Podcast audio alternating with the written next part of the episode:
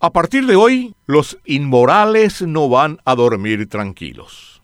Aplausos. Elevarán las penas a los invasores. Hoy hay esperanzas de que vuelva la paz y se sanee el país. Ya no habrá políticos invadiendo el Estado para saquearlo. Los inmorales ya no dormirán tranquilos. Logro histórico de bien amados legisladores. Elevarán las penas para quienes roban los fondos destinados al almuerzo escolar. Elevarán las penas para quienes en la construcción de un aula se quedan con parte del rubro y convierten a dicha aula en una espada sobre la cabeza de los niños. Elevarán las penas a quienes sobrefacturaron los medicamentos y las camas al inicio de la pandemia. Elevarán las penas a los gobernadores que se tragaron los fondos especiales para paliar los efectos del virus. A los intendentes que se volvieron sospechosamente ricos mientras sus municipios se caen a pedazos elevarán las penas a quienes autorizan la habilitación de rutas a sabiendas de que en dos años se deberá recurrir a un recapado que está previa y secretamente programado como parte del negocio vialero. Se elevarán las penas para los políticos que transgreden la ley contra el nepotismo e ingresan a las planillas públicas hasta al eunuco de sus arenes. Elevarán las penas para quienes autoricen y ejecuten pasarelas de ñandutí al precio del puente de Brooklyn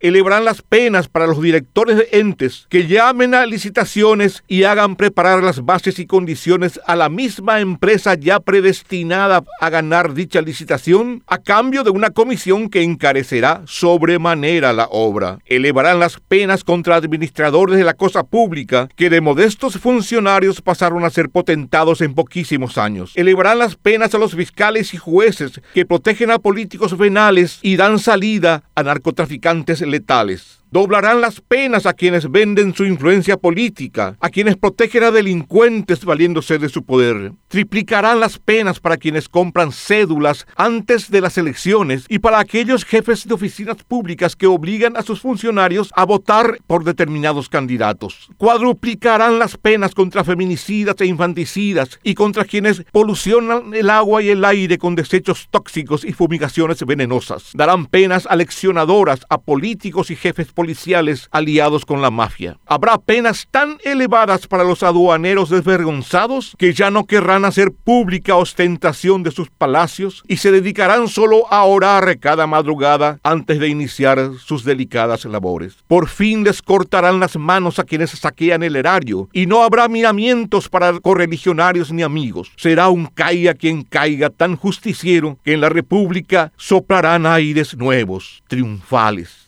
elevarán las penas de tal manera que ya no habrá políticos que se atrevan a invadir el tesoro público. Después dicen que nuestras egregias autoridades no trabajan para preservar y elevar la moral de la nación. Aplausos. Los inmorales ya no invadirán a los decentes, no dormirán tranquilos. Sus penas serán muy elevadas.